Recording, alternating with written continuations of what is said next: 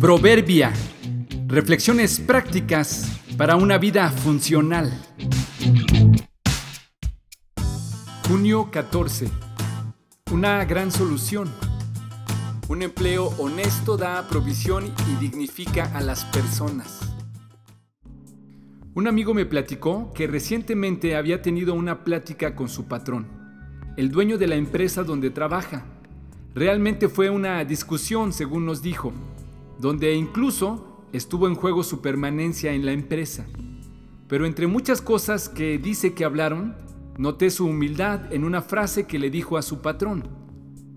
Gracias a tu trabajo, no sabes cuántos problemas se han resuelto en mi vida. El empleo que me estás dando me ha ayudado a salir adelante.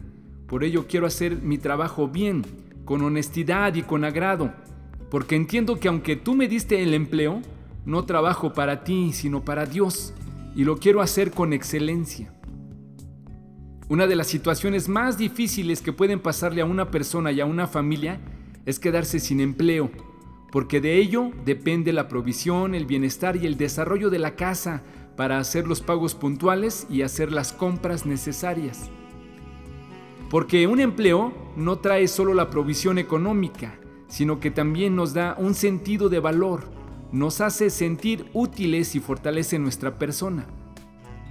No es en sí el empleo, porque puede ser una esposa que trabaja con esfuerzo en los quehaceres de la casa, un gerente en su oficina, un mecánico, un obrero, un arquitecto.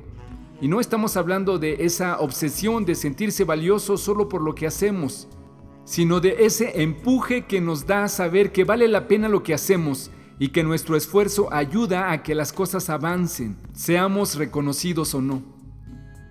¿Has pensado cuántos problemas estás ayudando a solucionar cuando le das empleo a alguien? ¿Has valorado y reconocido cuántos problemas se han solucionado con el empleo que tienes? Puede que no sea el empleo o el empleado de tus sueños, pero haciendo equipo somos soluciones uno para el otro.